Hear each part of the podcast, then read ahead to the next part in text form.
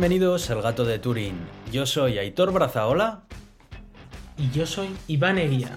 Estás escuchando el episodio 144. Buenas tardes, Iván. ¿Cómo estás? Muy buenas, pues eh, bien, bien. Aquí estoy eh, una tarde más, ya es totalmente de noche. Estamos en esa época en la que en Suiza pues hace bastante pronto de noche, hace un frío que pela.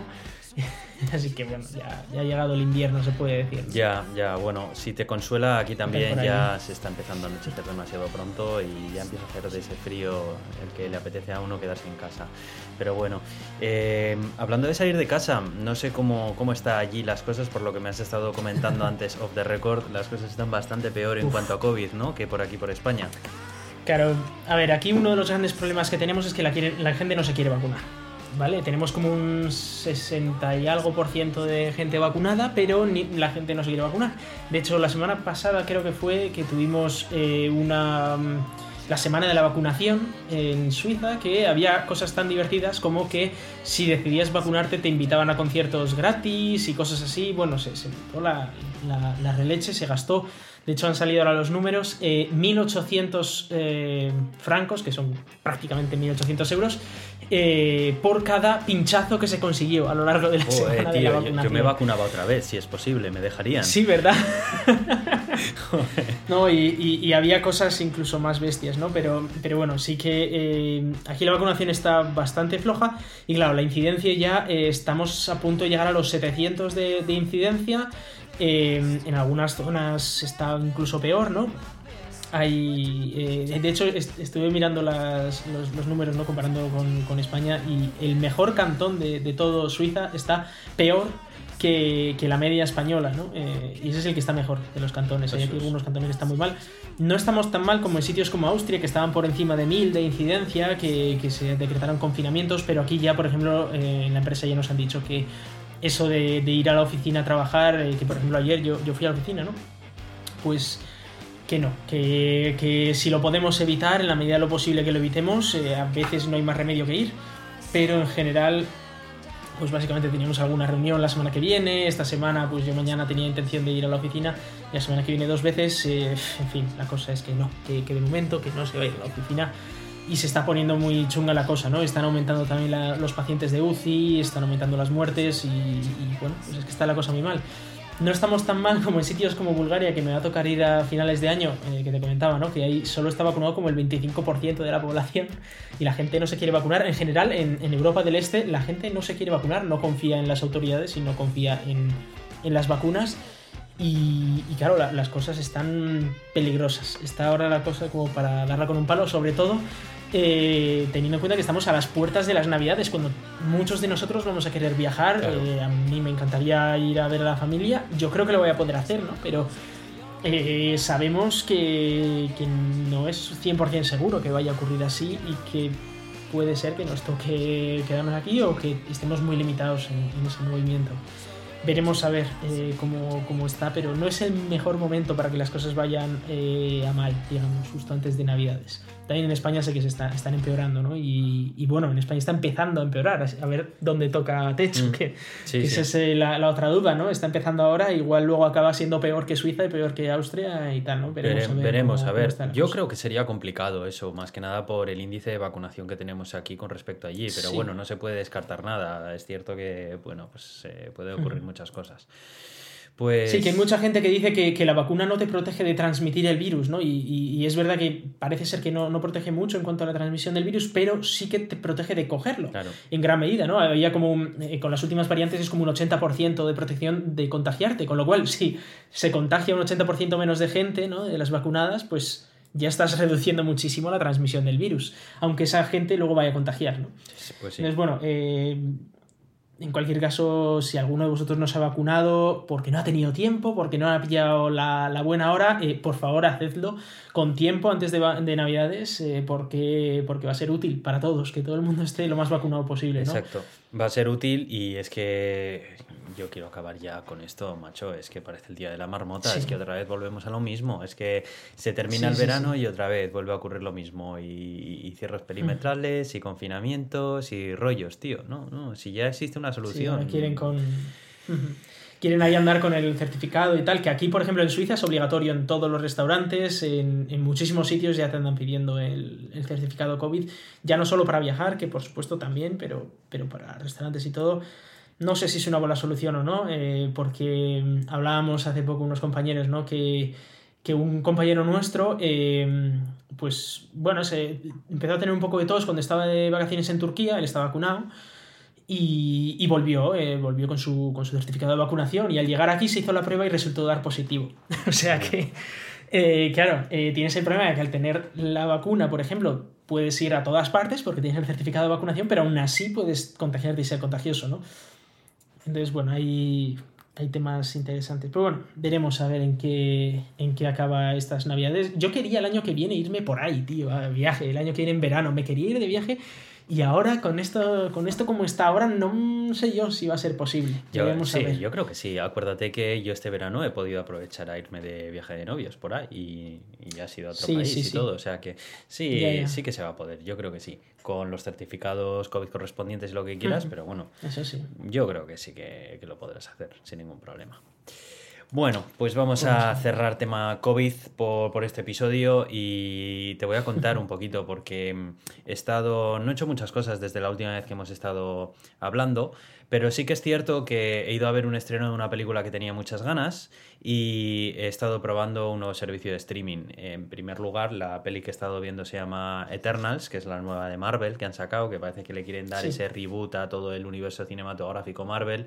Y bueno, pues yo la verdad que soy bastante friki de eso, pues me ha, me ha gustado, me ha gustado, me ha parecido algo fresco, me ha parecido algo totalmente distinto a lo que suelen hacer pues con los personajes que ya conocemos todos, que Iron Man y no sé qué, que ya están más vistos que el TVO, ¿no?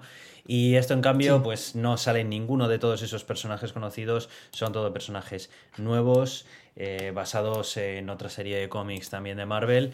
Y la verdad me ha parecido una propuesta algo más adulta que la de, la de los Vengadores y compañía. Y muy interesante, la verdad, o sea no sé, dura la peli unas dos horas y media o algo así. La verdad es que no se me hizo para nada pesada, pero bueno, también esto depende de a mí porque me gusta este género, pero entiendo que tal. Así que no sé, si os molan las pelis de superhéroes y tal, mm, dadle una oportunidad. A mí por lo menos me, me gustó bastante. Y el otro, y el otro servicio eh, del que he hablado antes es HBO Max, que no sé si sabes que HBO ha dado un cambio de imagen total y ha, traído ese servicio premium o más completo que antes solamente tenían los Estados Unidos. Lo ha traído a Europa y además lo ha hecho con una oferta inicial muy agresiva, ya que este precio, el precio de este servicio va a ser como unos 8.50 al mes y durante el mes de noviembre todas las altas que, ocurrieran durante este mes pues era al 50% de descuento durante pues lifetime vamos hasta que lo canceles. Eso sí si cancelar la renovación y luego la vuelves a renovar lo renuevas por, por el precio completo. Pero bueno como el precio de 4.25 al mes me, me parece bastante atractivo por, por todo el contenido que tiene y que está por llegar pues, pues nada, lo he estado probando. Em, la impresión que me ha dado es que es un servicio todavía que le faltan muchas cosas porque lleguen. Tienes todo lo que trae el servicio de HBO, más em, cosas de la Warner, más películas y demás, pero sobre todo lo interesante es que por lo que he estado leyendo tienen intención de ir sacando las películas que han sacado en el cine como mes y medio más tarde de su estreno. Entonces eso puede estar muy guay, eh, incluido dentro del precio de la suscripción, sin suscripciones aparte, como Disney Plus y, todo esto. Así que no sé, de momento lo estoy probando. Ya te digo que más allá de series de HBO que ya tenía, hay pocas originales de Max. No hay así nada que te pueda decir, ¡buah! ¡Qué pasada, ¿no? Nuevo. Pero creo que es un servicio que va a merecer la pena tenerlo. No sé si seguirá la promoción esa, pero. Ya, tengo que mirar porque yo, yo tenía HBO antes y ahora lo han cambiado por HBO Max, pero creo que me siguen cobrando lo mismo. Tendré que ver. Claro, es que si no, si no lo cambias. De estas promociones. Tú sigues teniendo HBO normal, ¿eh? No, no, no. Tengo, o sea, nos han cambiado a HBO Max. Sí. HBO normal ya no existe. Pero, ¿y el HBO Max? No, igual tiene algún tier inferior que es el que te han puesto. No lo sé, infórmate de eso. No, no, no. Es el mismo. Es el mismo. O sea, es el, tier pues genérico. Eh, pero al, al, precio que tenía yo HBO normal, que creo que era un poco por debajo. No es al 50%, pero es un poco por debajo y creo que es así, no sé si es eh, Lifetime o tal, pero bueno, eso que hablas del 50% es bastante interesante, la verdad. No sé, eh, me lo plantearé. Eh, nosotros sí que lo solemos ver de vez en cuando, que si el cuento de la criada y tal, todavía nos tenemos que poner al día. a mí me gustaría ver Juego de Tronos porque no, lo no la he visto entera no, y no me he enterado de spoilers, soy, soy la hostia. Joder, que sí, ya te digo. Qué mundo vivo, que no tengo spoilers de Juego de Tronos. Estoy muy orgulloso de qué ello. Qué fuerte, macho. y, y, no sé, hay, hay otras. Eh, también hemos estado ahora viendo, eh, no sé por qué, nos ha dado por. por eh, bueno, por estos especie de docu-historias, ¿no? basadas en hechos reales en los que se habla pues de. o de asesinatos de, de tal, que antes estábamos viendo en Netflix algunas. Eh, y ahora, pues, por ejemplo, han estrenado eh, sobre mm, Rocío Baninkoff y, y Sonia Caravantes, eh, un documental de varias partes y tal, hablando con, con los con las personas que estuvieron ah, allí. Sí, Bastante interesante, sobre todo suena. desde el punto de vista judicial sí. también, porque condenaron a una persona que era inocente y pasó tiempo en la cárcel y tal. No sé, es, es curioso, es bueno, me gusta porque tiene bastante variedad. Westworld también me gustaría verlo, aunque creo que después de la primera temporada flojeó bastante. Yo, de hecho, dejé de verlo porque no aguantaba mucho la segunda temporada ya. Eh, es que Westworld se me hacía un poco bueno. lenta, la verdad. Y sobre la, la, otra serie que dices tú, estoy escuchando ahora bastante hablar acerca de ella. Se están poniendo mucho de moda estas True Crime que sí. empiezan a sacar, tanto en sí. Netflix también como también, ¿no? De, de estos, sí. de estos casos que tuvieron una repercusión mediática muy grande en su momento y que Eso ahora... es. De hecho, creo Sí. que hay uno en Netflix que, si no me equivoco, ha traído nuevas pruebas a la investigación y han reabierto el caso Sí, desde, desde entonces. Eh, la de Marta del Castillo, Eh, por ejemplo, esa. han traído nuevas pruebas. eh, luego ha habido las chicas de Alcácer también. Son de estos casos épicos Sí, que sí. en nuestra juventud, que hablaban de ello durante todo, o sea, todos los días durante un año Sí, o año y medio, sí, cosas sí. Claro, no Eh, había COVID. Y bueno, no había COVID, claro, Había que hablar de algo. y, y bueno, está bien también para recordarlo un poco cómo fue, porque, a ver, tú tienes algunos datos tal, y bueno, y por supuesto, eh, no es nada para fiarse al 100%, porque esto aquí cuenta a la gente lo que le da la gana contar y, y también la- lo explican como lo quieren explicar, ¿no? Para intentar incriminar a quien sea. eh, Pero, mm, pero bueno, es, es interesante, es curioso. Sí, sí, sí. Vale, pues eh, nada, eso es lo que te cuento, la verdad. No sé, si quieres podemos ir sí. dando los métodos de contacto. No sé si tú quieres comentar algo antes, ¿eh? De todas maneras, pero como he visto Yo es que no mi vida está siendo nada- muy aburrida. Desde que estoy escribiendo un libro, eh, es que esa es mi vida. Es eh, trabajar por la mañana, escribir un libro por las tardes y, y ya está. Eso es lo que hago en mi vida. Eh, he tenido suerte este fin de semana, he podido salir con, con visita que me ha venido un poquito a ver el- los montes y eso, pero poco más. Joder. No, no bueno, bueno, ya, habrá épocas mejores, no te preocupes. Sí, o más entretenidas, al menos, que no tienen por qué ser malas estas tampoco. Sí, sí. Pero bueno. Bueno, pues eh, os cuento que nos podéis contactar eh, por Twitter en arroba el gato de Turing. También podéis escribirnos un email a contacto arroba elgatodeturing.com o podéis entrar en nuestra página en Facebook que es facebook.com barra el gato de Turing. Además, tenemos como patrocinadores a los oyentes en Podgiro y a Euskadi Digital que hostea nuestros audios. En los podcatchers que nos podéis escuchar, bueno, pues básicamente en todas partes. Estamos en Evox, en Apple Podcasts, Google Podcasts, Spotify, Amazon Music y luego en un montón de diferentes fuentes que beben de, de ahí también. Y además salimos en la radio Euska Digital los martes a las 7 de la tarde. Pertenecemos a la comunidad de ciencia creativa Escenio, que a su vez pertenece a la Cátedra de Cultura Científica de la Universidad del País Vasco. Yo soy Aitor, arroba cronosnhz en Twitter. Y yo soy Iván, arroba Racican en Twitter. Vamos con las noticias. Bueno, Iván, pues la primera noticia que he traído hoy es una noticia, es una noticia que me ha gustado, me ha gustado leerla, la verdad. Me, me parece un paso en un camino correcto y, y muy amable con los usuarios. Y además de una empresa que no me lo esperaba, sinceramente. me lo esperaba antes de muchísimas otras, ¿no? Bueno, estoy hablando de Apple, que resulta que ha lanzado un kit para que repares tu iPhone o Mac en casa. ¿En qué consiste esto? Bueno, de entrada tengo que decir que todavía no está disponible en España. De momento es algo que está empezando a funcionar en Estados Unidos. Ha anunciado que todos los eh, usuarios que tengan un iPhone 12 en adelante o un Mac con chip M1 van a poder solicitar a través de webs oficiales documentación, manuales de reparación oficiales que hasta ahora solamente los tenían los servicios técnicos autorizados y vas a poder comprar también todas aquellas piezas originales e instalarlas por tu cuenta.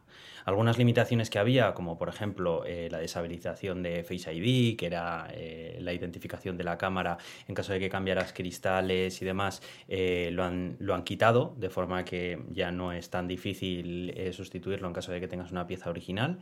Y, bueno, pues principalmente eso, ¿no? Entonces lo quieren llevar al resto del mundo a partir del año que viene, pero la verdad es que me parece una iniciativa muy positiva. Es cierto, y hay que mencionar también, que eh, la, Unión Europea ya estaba preparando eh, sus leyes acerca de la durabilidad de los dispositivos electrónicos, etcétera, etcétera. Pero bueno, está, es de agradecer también que una empresa como Apple, que no es conocida precisamente por este tipo de cosas, pues eh, sea la primera en, lanzar este tipo de iniciativas para que los usuarios puedan cambiar y sustituir cualquier pieza de sus productos, ¿no? Em, sí, sí, lo bueno es que se ha adelantado a la norma, que, iba a tener que hacerlo probablemente, pero se ha adelantado. Exacto, y podríamos decir, podríamos decir eso, ¿no? Dice, no, claro, que la, Unión Europea ya le iba a obligar, sí, pero es que la Unión Europea también le lleva intentando obligar, y ya con normas que ya existen, a la unificación de los cargadores para pasar todos a utilizar USB tipo C y compañía, y se siguen haciendo los longis. Y en cambio, esto es algo que todavía no hay una ley en firme y ya han decidido dar un paso adelante. La verdad es que muy bien en este sentido aplaudo a Apple, me parece que es un movimiento fantástico. Y oye, si prefieres seguir llevando a cambiarla. A ver, recordemos que eh, cambiar y reparar estos dispositivos pues eh, también es complicado y requiere de maña. No todo el mundo es capaz de hacerlo por mucho manual de, oficial que te pongan o lo que sea. O sea, sigues teniendo la opción de llevarlo a un servicio técnico autorizado, pagar y que te lo hagan. Pero oye, para todos aquellos que son más manitas y que sí que, sí que se quieren meter con ello, pues fantástico. Me parece algo que, que está súper guay. No sé, quería traerlo aquí para comentarlo porque la verdad es que pues cuando se hacen las cosas bien también me gusta decirlo, joder. Sí, sí, está bien. Además, eh, no sé si has visto la, la, nota que le han dado a los de iFixit, estos. Eh, sí, que es una empresa que se encarga de dar, eh, digamos, notas de reparabilidad.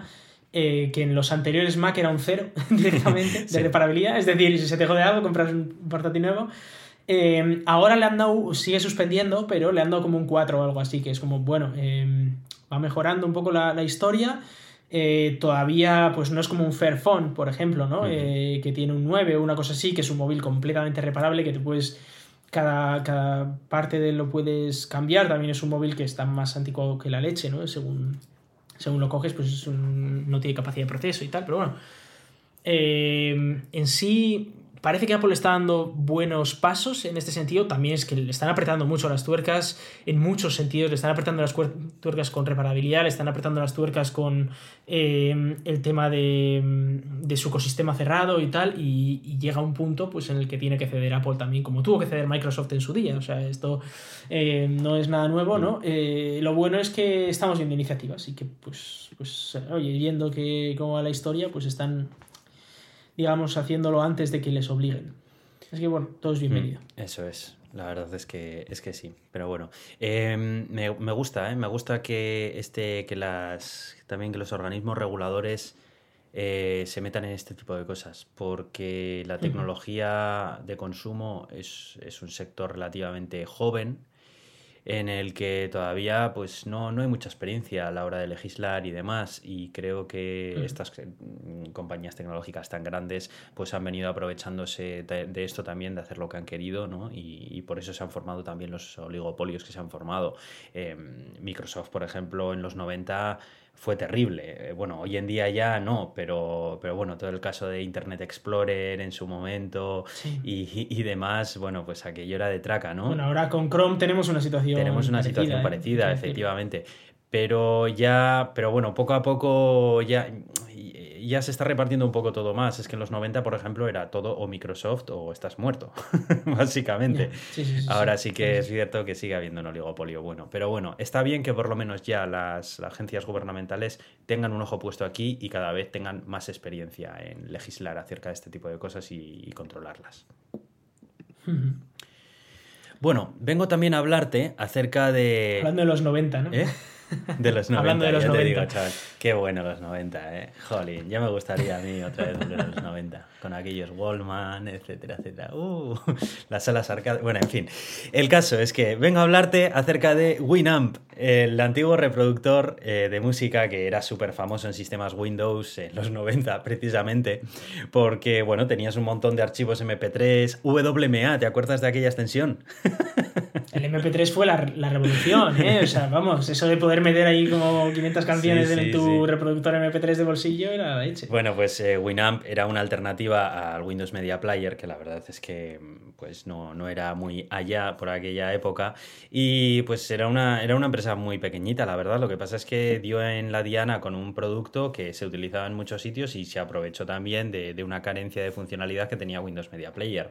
Y esto es así, y, y el caso es que tú entrabas en la mayoría de los bares y veías que estaban reproduciendo una lista de reproducción inmensa de archivos MP3 del Winamp ahí puesto y bueno, en fin. Sí. Eh, si recuerdas también los skins horteras que había para Winamp de todo tipo. sí, sí, sí. A mí me gustaba ponerle que si los beats, no sé qué, tal, para ver a ver cómo subían, bajaban, en fin, es una, una Parte, de, parte del divertimento de Winamp era ponerle skins distintas, cada, cada cual más fea. ¿sabes? Pero, pero bueno. Sí, sí, sí, por supuesto. El minimalismo en esa época no existía. En fin. Bueno, pues parece ser que los creadores de Winamp han hecho un rebranding de la marca y han, eh, han lanzado una landing, una página web en la que te invitan a set de, ton, set de ton, ¿no? Como estate al tanto o algo así que te quieren decir. Y el logotipo de Winamp, pues con una fuente de letra diferente, con un logotipo distinto y demás. Y te invitan a que te registres en una beta para, para ser beta tester del producto. No se sabe mucho más, no se sabe qué intentan hacer. La verdad es que la landing que tienen es muy vistosa y por las imágenes que se ven y la época en la que estamos, yo me imagino que será algún tipo de servicio de streaming. No sé qué me da a mí, ¿vale? Pero es- esto ya es cosecha propia. me da a mí porque hoy en día mm, yo creo que no, no, no te lanzas un, reproductor de software que no sea el integrado o que sea open source, como el propio VLC Player.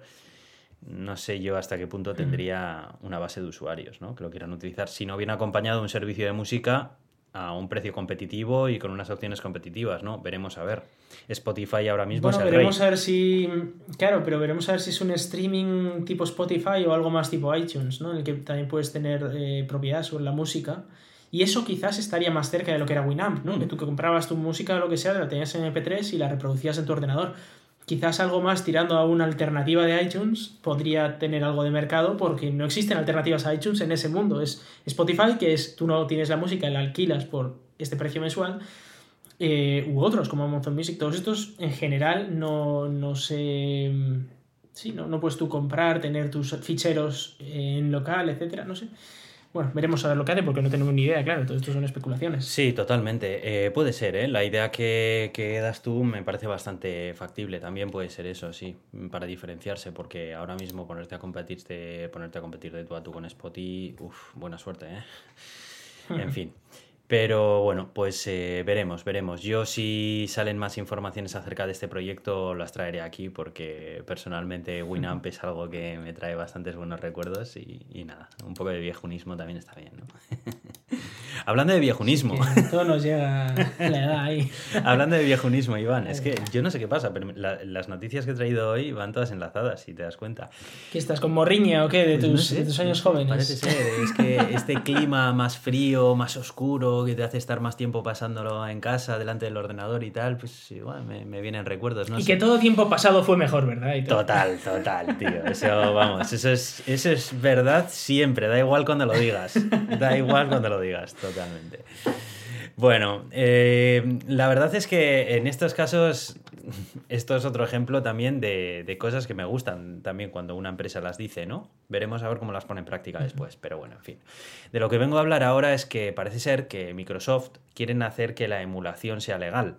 La solución para, reser- para, para preservar videojuegos a día de hoy antiguos, que ya no existen las plataformas para las que fueron programados, pues no te queda otra que utilizar un emulador de software.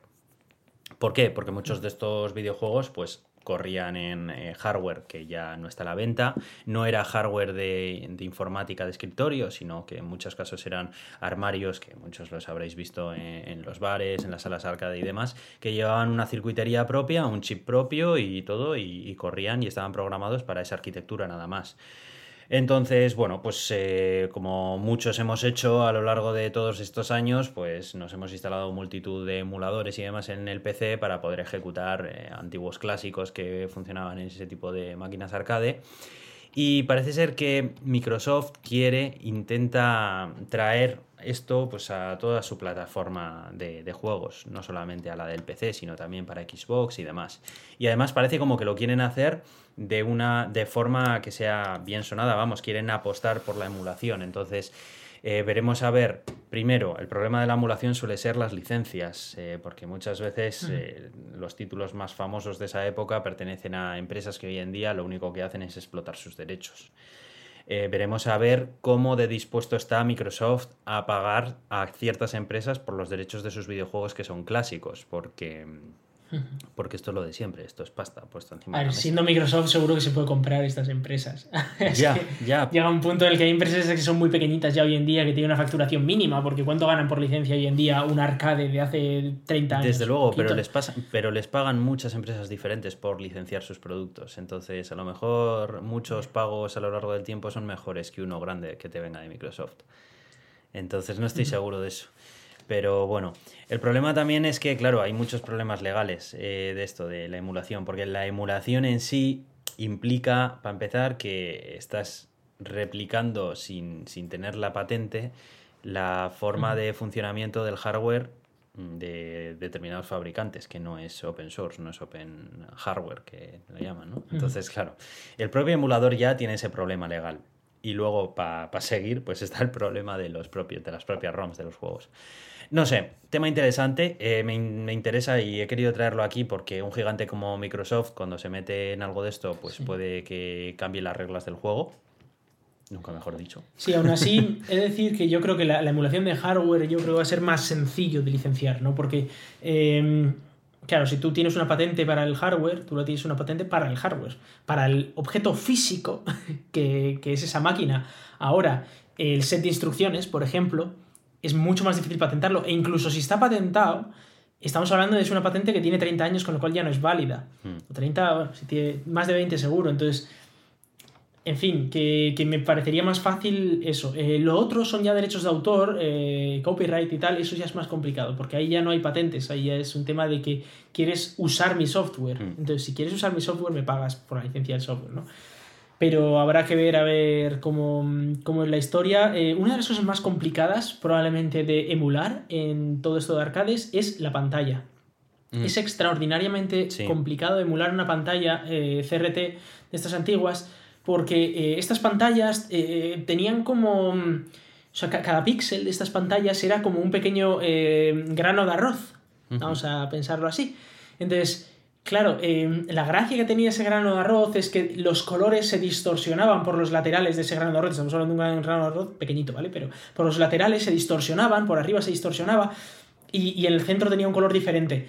Y la gracia es que muchos videojuegos hechos específicamente para esas pantallas aprovechaban estas propiedades de la luz mm. para hacer cosas muy realistas, incluso una resolución de mierda, ¿vale? Porque estamos hablando de que es una resolución lamentable. Sí eh, pero, pero podían hacer cosas súper chulas. Y luego tenían la gracia de que al ser, como digo, granos de arroz, no eran cuadrados estos píxeles. Entonces eran alargados, en muchos casos, no en todos, pero en muchos casos eran alargados de manera que podían hacerse eh, imágenes muy chulas. Eh, vi hace poco una, imagen de, de, cómo se veía en estos televisores un, un, esqueleto de, de, un videojuego de Dungeons and Dragons, una especie de port de Dungeons and Dragons y era espectacular, tú lo veías y dices, ¡buah, es un esqueleto! Y luego veías ese mismo esqueleto eh, en una, pantalla de las nuestras de hoy en día, estas de, LED, y era una mierda, era como, pero, ¿qué es esto pixelado que no se ve aquí Claro, Es, que, es que tienes que pulir esos píxeles y todo para darle la forma que realmente buscas. Exacto. Y, tienes que hacer esos efectos de luz que, generaban una pantalla de proyección de electrones, que, no, no genera un LED, por ejemplo. Tienes que básicamente tienes que agrandar esos píxeles y tienes que entender muy bien cómo funciona. Eso es muy complicado, de las cosas más complicadas de emular para que realmente, por ejemplo, no te dé dolor de cabeza al usar uno de esos eh, juegos, para que no sea extraordinariamente malo, mala la resolución, que no se vea mal. Es muy complicado, es un tema muy, muy complicado y no sé, es, un... Sí, sí, tienes razón en eso. siga adelante. No se, me había, no se me había ocurrido también ese detalle de, de la complicación que tiene. Sí, sí, sí, está muy bien. Bueno, pues nada, veremos, veremos a ver qué, qué sacan. Bueno, el siguiente tema que he traído aquí para hablar contigo es acerca de Tor, la red eh, para anonimizar el tráfico a través de Internet, que parece ser que está buscando colaboradores. ¿Por qué? Porque, bueno, pues eh, a grandes rasgos, ¿vale? Sin entrar aquí en detalle, eh, Tor funciona mediante una serie de conexiones entre un montón de nodos que tienen repartidos a lo largo de todo el mundo, que bueno, muchos de ellos están en organizaciones, otros de ellos son nodos particulares, etcétera, y luego también tiene una serie de puentes que no están listados dentro del directorio público de la plataforma que son precisamente lo más útil en el caso de que haya usuarios pues, que se encuentren en regímenes en los que se está prohibiendo este tipo de comunicaciones y los gobiernos y los ISPs pues, controlan este tipo de acceso a estos nodos y, es más fácil que, bloqueen ¿no? este, el acceso a esta red de forma que solamente puedas utilizar canales que controlan ellos. ¿no? Entonces, bueno, parece ser que Tor está sacando una promoción, por llamarlo de algún modo, para animar a que la gente cree sus propios puentes. A nivel técnico no es excesivamente complicado y, bueno, dicen que, si te puedes hacer, si puedes hacer 10 puentes, pues que te regalan eh, un kit con una sudadera, dos camisetas, un pack de stickers. Si haces solo un puente, pues te dan también, entras dentro de un sorteo para ganar una, una sudadera y demás. Bueno, pues hay una serie de goodies ¿no? que, regalan con, este tipo de colaboración y yo creo que, yo creo que está muy bien darle publicidad a, este proyecto porque creo que tiene muy mala fama, tiene la, la, Deep Web, ¿no? Que tal, bueno, pues creo que, tiene una fama que no se la merece porque realmente esto, la red Tor no se utiliza únicamente para fines maliciosos, sino, bueno, pues también muchas veces es la única manera en países sin querer nombrar ninguno, pues que, puedas utilizar para... Hoy nos vamos a meter en muchos berenjenales, Aitor, puedes nombrar países pues, si quieres. Como Corea, como, Corea, del Norte, por ejemplo, ¿no? Bueno, pues igual... Como China, esos comunistas. pues, pues, como, pues a lo mejor tu única opción para poder comunicarte libremente es utilizar este tipo de comunicaciones o VPNs, etcétera, etcétera, ¿no? Entonces creo que esto es una herramienta necesaria en toda Internet que consideremos saludable y por tanto, pues bueno, pues aquí quiero colocar mi pequeño granito de arena haciendo publicidad a esta iniciativa. Podréis encontrar las instrucciones y de todo además en el artículo que os hemos enlazado en, este episodio. Sí, em, a ver, yo quiero pensar que esto se puede hacer, hay que intentar em, usar los protocolos más nuevos ¿no? para que no, no cacen ese tráfico. El problema que tiene la red Tor es que al final tienes que salir a la red por algún lado, si sales a la red normal, ¿no? Y si sales a la red normal por algún lado, ese, ese, ese último nodo, digamos, es el que controla tu tráfico, mm. es el que va a decidir a dónde vas, etc. Y eh, tiene, tiene varios problemas. El primero es que puede tener, si tú tienes uno de esos nodos de salida, puedes tener problemas legales al final, porque dices, oye, desde tu casa se hizo un ataque a no sé dónde, y tú dices, ya, bueno, pues que tengo aquí una salida de Tor, y dices, ya puede ser cualquiera. Mm. Es ya, ya, pero es que salió de tu casa, ¿no? Entonces a ver, eso ya tiene su, su, problema. Y luego el tema de los puentes, el tema de... Sí, a ver, hay, varios nodos, los nodos de entrada, por ejemplo, ahí sí que es más sencillo, porque bueno, a ti te vienen conexiones que tú rediriges a la red Tor y a ti ya te da igual, porque tú no vas a ser el nodo de salida, ¿no? Y lo bueno de tener muchos nodos de entrada es que no pueden bloquearlos todos. No pueden bloquear todas las IPs del mundo, ¿no? Eh, porque, porque no se puede. Entonces, pues bueno, tiene, tiene ventaja tener, tener nodo, montar, por ejemplo, un nodo de entrada ¿no? en, tu, en tu casa. En cualquier caso, aquel que se quiera animar, que, que va allí, siga las instrucciones, que, que, entienda bien cómo funciona el protocolo, qué es lo que se está instalando exactamente. Y, y bueno, y si le parece razonable, pues oye, es un tema que, a ver, en cuanto a la red, tampoco va a consumir una barbaridad de red, ¿no? Eh, y hoy en día todo el mundo tiene como 10 veces más de lo que necesita de conexión de Internet, o sea que eh, tampoco lo va a notar mucha diferencia y seguramente puedas montar quizás una Raspberry Pi con esto, un Odroid o alguna cosa de estas que ni siquiera te esté consumiendo muchos recursos en tu propio ordenador, ¿no? Y lo puedes dejar ahí puesto y oye, si ayudas a alguien, pues estupendo. Eh, me ha hecho gracia lo que has dicho, ¿no? De que mm, ya casi todo el mundo tiene mucha más conexión a internet de la que necesita, ¿no? ¿Te acuerdas de El gato de Turín hace Cinco años. Sí, sí, sí. ¿Quién nos iba a decir que íbamos a poder decir eso, eh? Los dos. Claro, lo, pienso yo ahora y es que yo tengo 10 gigabits eh, simétricos en casa, entonces es que me sobra por todos los lados en internet. No sé ni qué hacer con tantos gigabits. No, lo puedo ni usar dentro. Tío, pues si quieres una sudadera, pon puentes. Thor, ya sabes. Sí, sí, verdad. No lo descarto, no lo descarto. En fin. Bueno, pues eso. Y eh, bueno, como ya nos hemos metido con los comunistas, pues ahora nos podemos meter con los demás. Hoy, hoy, hoy hemos venido a, buscar, a buscar caña, ¿eh? O sea... A ver, porque, porque siempre, bueno, cuando, cuando decimos algo que, que, tiene alguna connotación política, pues siempre hay quien se nos mete con nosotros. Entonces ahora nos hemos metido con los comunistas, entonces igual hemos perdido a, a todos, los, a todos los que eh, sean más comunistas de, de, nuestros oyentes. Ahora nos vamos a meter con el resto y nos vamos a quedar tú y yo solos escuchándonos. Así que... Estoy acostumbrado. Vamos a hablar de... Sí, ¿verdad? vamos a hablar de Amazon ahora mismo.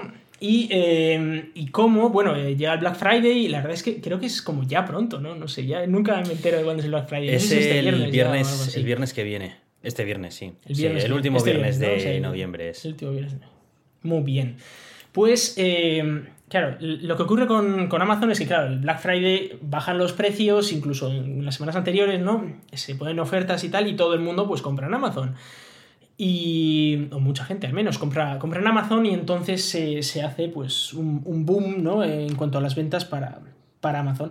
Esto supone también que Amazon tiene que contratar pues a más gentes temporalmente pues para, poder eh, hacer frente a, todo esto y también que eh, pues, sindicatos y, todos aquellos que estén enfadados, trabajadores enfadados con la empresa, pues es el mejor día para hacer una huelga, porque es cuando más daño le, le puedes hacer a Amazon, ¿no?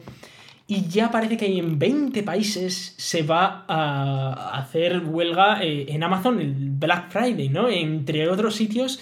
Eh, en Francia y en Italia. Bueno, en Francia lo de la huelga es como deporte nacional, pero en otros países en los que no es tan exagerado, también se, van a hacer eh, huelgas, ¿no? Entonces, esto llama mucho la atención porque es una, a ver, hoy en día es una de las empresas más grandes del mundo, ¿no? Es, tiene unos beneficios estratosféricos pero en cambio, eh, a pesar de que eh, Amazon se encarga muy bien de, hacer mucha publicidad eh, en la tele diciendo, ah, soy supervisor en Amazon, qué guay, oh, hasta mi hija me, quiere. Oh, y, Y, guay, es que oh. estoy súper feliz gracias a Amazon y qué bien se trabaja en esta empresa.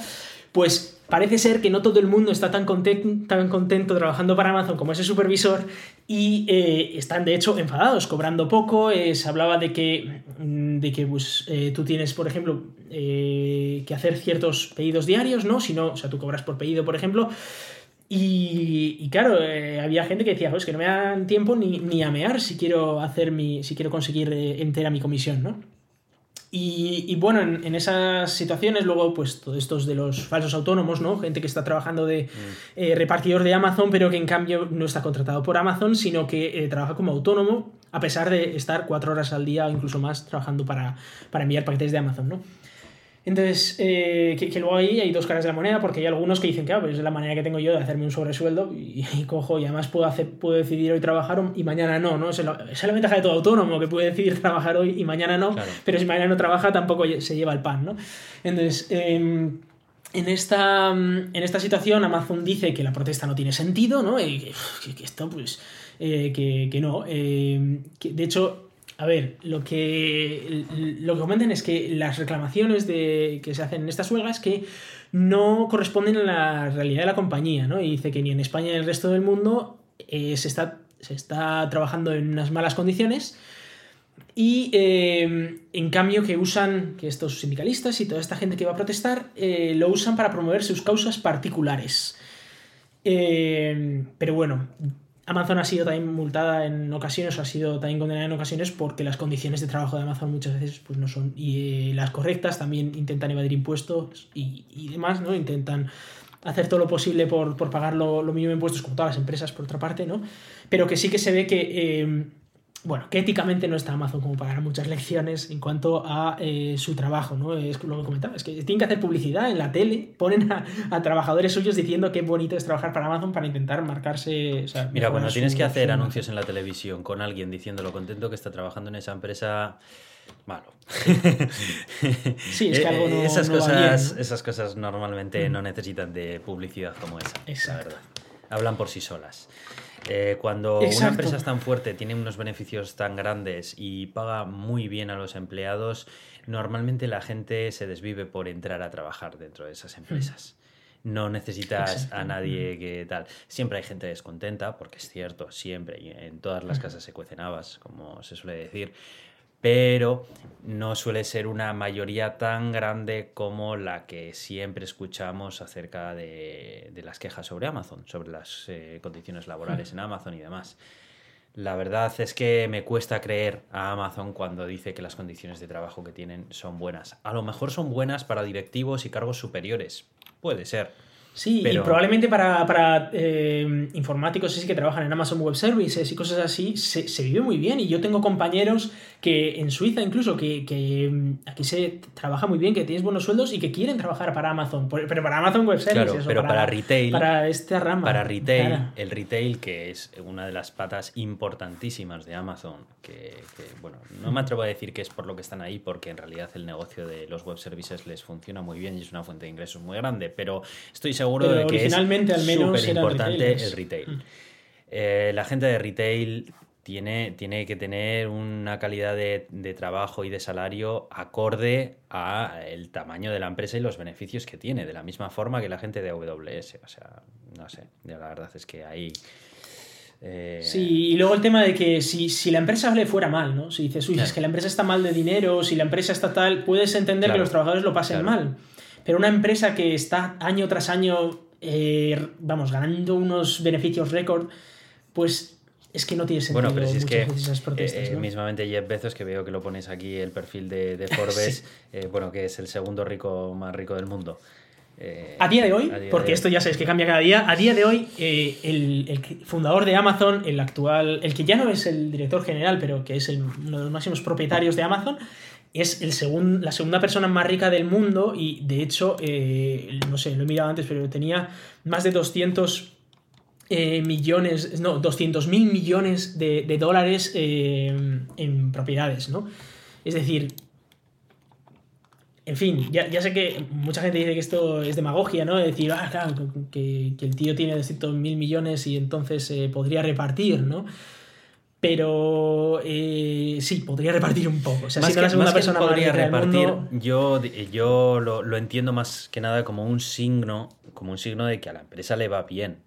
Eh, lo del mm. repartir es un tema, es un pantano, es un tema muy complicado porque muchas veces no tienen el dinero en líquido como para repartir. Muchas veces esta gente funciona con préstamos al banco a cambio de, sus, acciones, están puestas para avalar esos préstamos y demás, ¿no? Sí, pero que, que esos 200.000 millones efectivamente no los tiene en la cuenta del banco, pero eh, es un dinero que, tiene. Eh, pero, pero lo que es cierto es que ese dinero, ese paquete de acciones y de inversiones y de historias que tengan vienen gracias a lo bien que le funciona a Amazon. Ahí quiero llegar yo, ¿no? Entonces, eso es, eh, es un indicativo de que a la empresa le va bien. Mm, más que justificable para que sus, em, sus empleados tengan unos sueldos muy buenos. Deberían, todos. O al menos muy por encima de la media. Sí, eso es, que, la gente quiera trabajar allí y, sobre todo eso, que si, si, la empresa está dando tantos beneficios no tiene sentido que los trabajadores estén tan mal como para tener que hacer huelgas y demás. no, lo veo yo, yo muy claro. pues no, la verdad.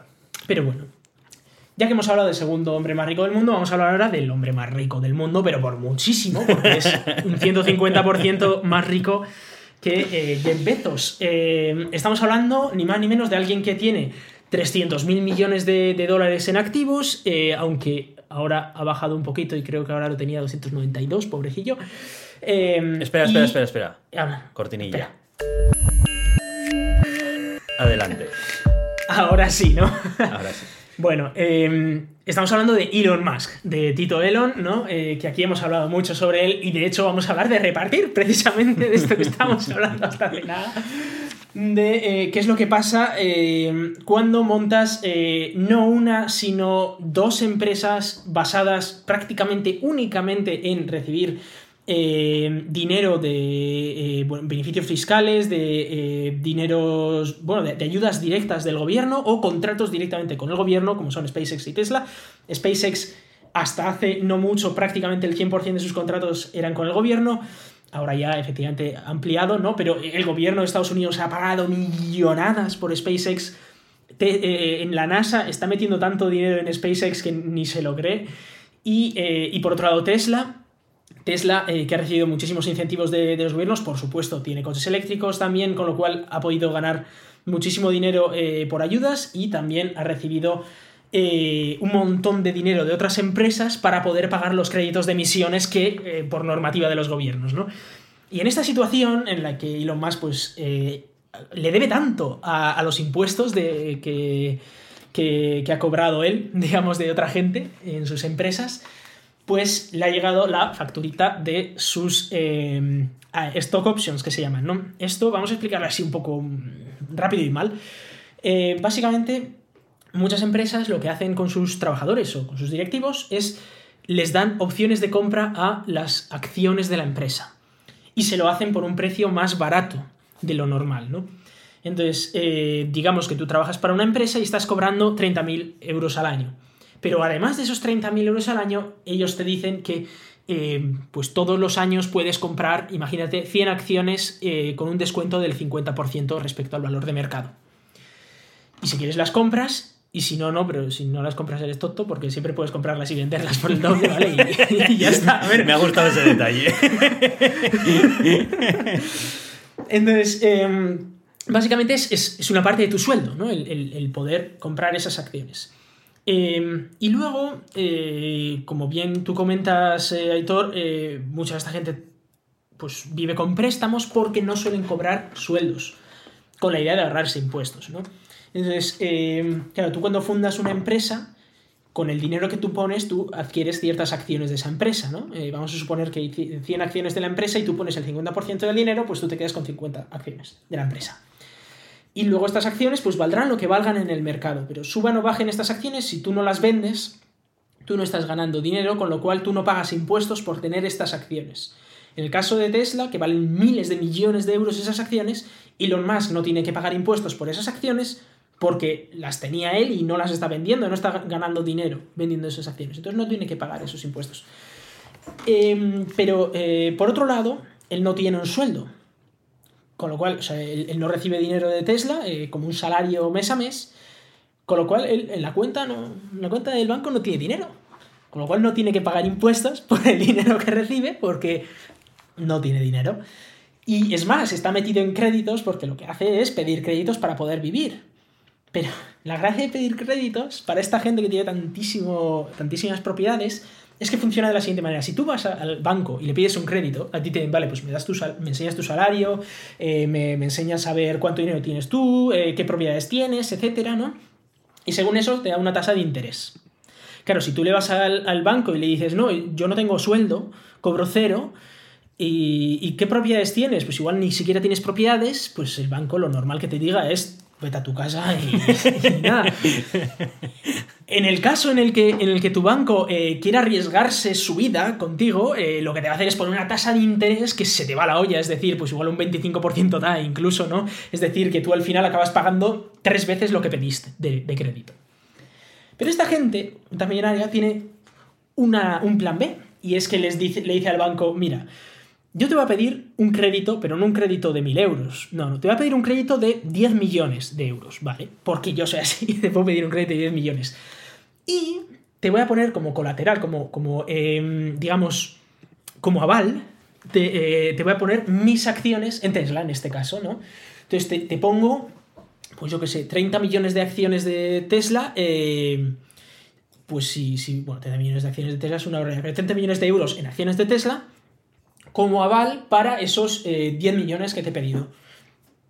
Con lo cual, si por lo que sea yo no pago ese crédito, pues no pasa nada, porque te llevas mis acciones que valen muchísimo más y, además van a subir, o sea que bueno, te vas a hacer ultramillonario.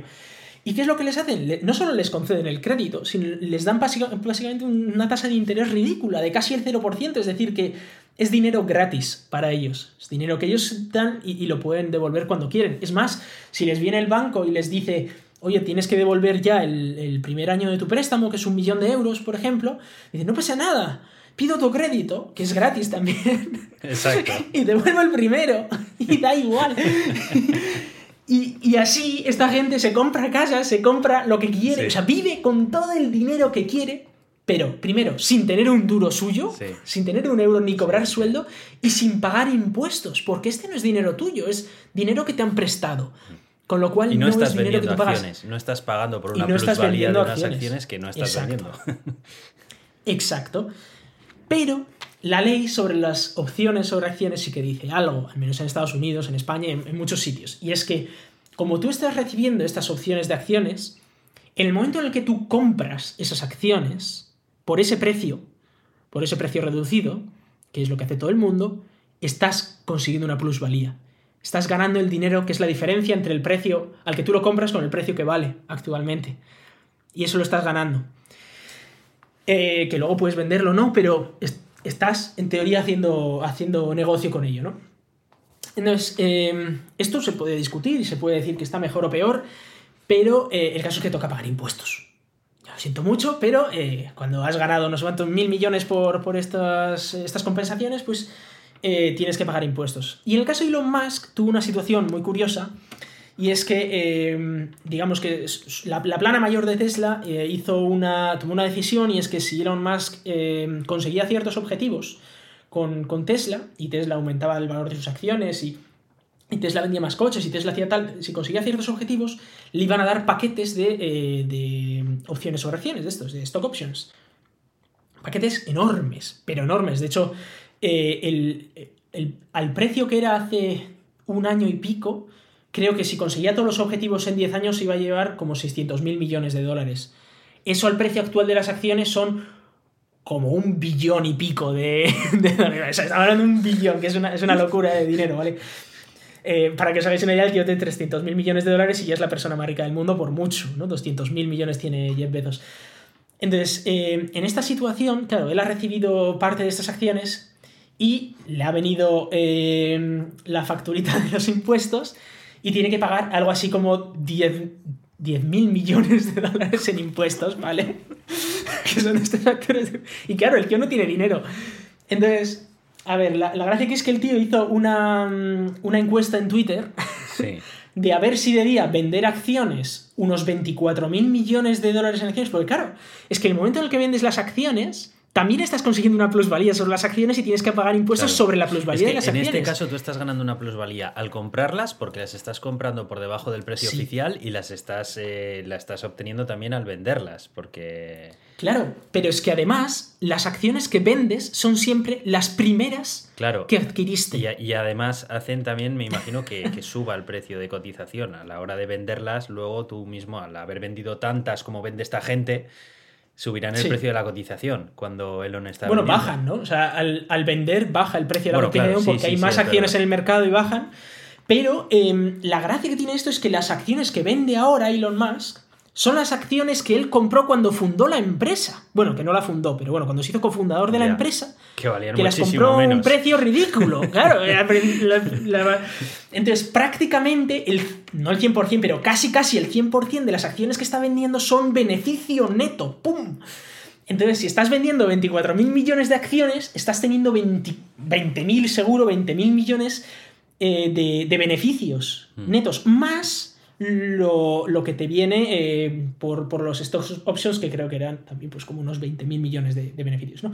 O, la mitad de eso. El caso es que en esa, situación de que tú tienes, estás ganando como 30 mil millones de, dólares en una tarde, eh, claro, los impuestos no son los mismos que para alguien que, que gana 100 euros al mes o 1000 euros al mes son, eh, en Estados Unidos llega a ser hasta el punto de, casi el 40%, 40 y pico, en España de hecho es parecido, ¿no? El 40 y pico por ciento si, estás ganando esos niveles de, dinero, porque son progresivos. Cuanto más dinero ganas, más impuestos tienes que pagar proporcionalmente a lo que ganas. El caso es que a él le tocaba pagar, pues eso, como más de 10.000 millones de, dólares en impuestos. Hizo esa encuesta en Twitter de a ver si debía em, vender o debía meterse en otro préstamo de 10.000 millones de dólares. Imagínate pedirle al banco 10.000 millones de dólares de impuestos, o sea, bueno, de, crédito.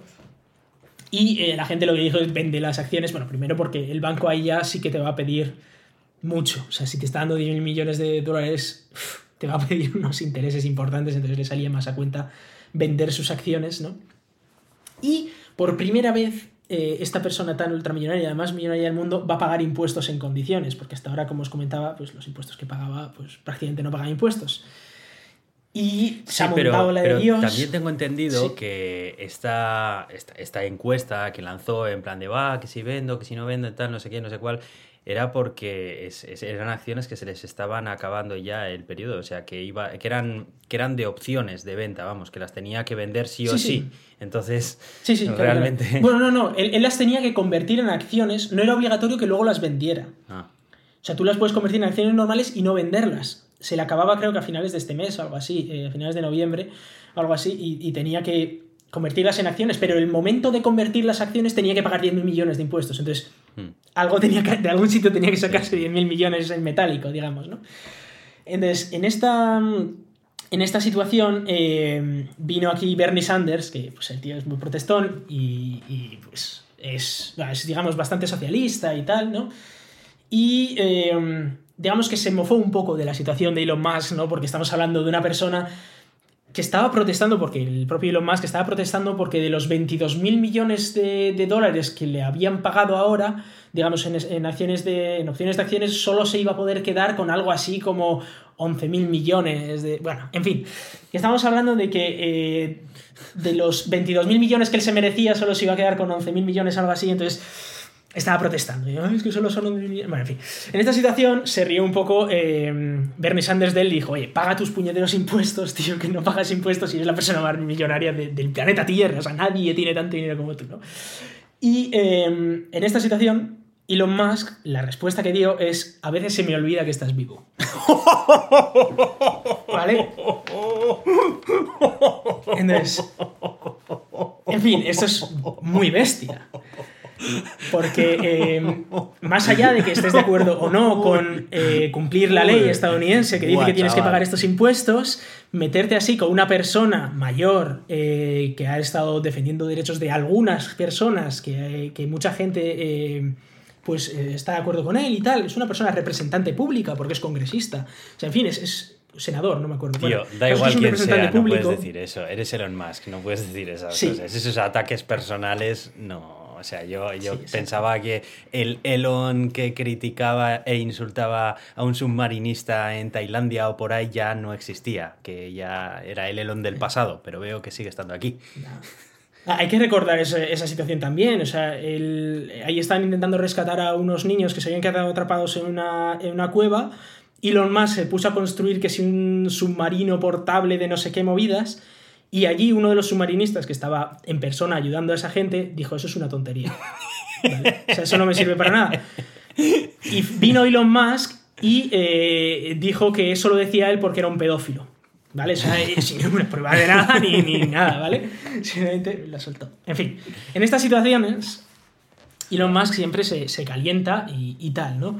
El caso es que han hecho los cálculos de cuánto de, de ese dinero que va a recibir si cumple todos los objetivos de Tesla cuánto debería pagar de impuestos y deberá pagar como un 75% de impuestos, que es algo así como 700 mil millones de, dólares en impuestos, lo cual es estupendo, porque, porque las arcas públicas del país tienen que estar muy guayantes ahora mismo, cuando los ricos se ponen a pagar impuestos siempre, siempre sale muy bien esto para las arcas públicas, pero claro, esto, el, cabreo que debe tener es, es, épico, ¿no? Porque él dice, claro, es que a mí me están dando esto por mis por mis logros o lo que sea, ¿no? A mí me están dando, pues lo que sé, mil millones, lo que sea, o sea, me da igual lo que, lo que toque, me lo están dando y tengo que dar el 75% al gobierno.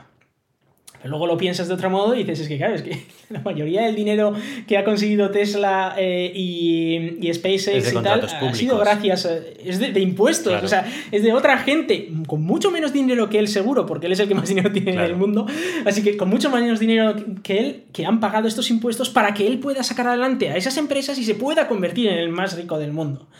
Y ahora también está protestando porque Biden ha sacado un nuevo plan eh, para dar ayudas a todos los fabricantes de coches eléctricos pero no entra Tesla porque solo son coches de lujo y porque además han fabricado ya muchos y demás. A veces se me olvida está que muy estás con todo esto. ¿Cómo puedes soltar eso? Es que qué fuerte, tío.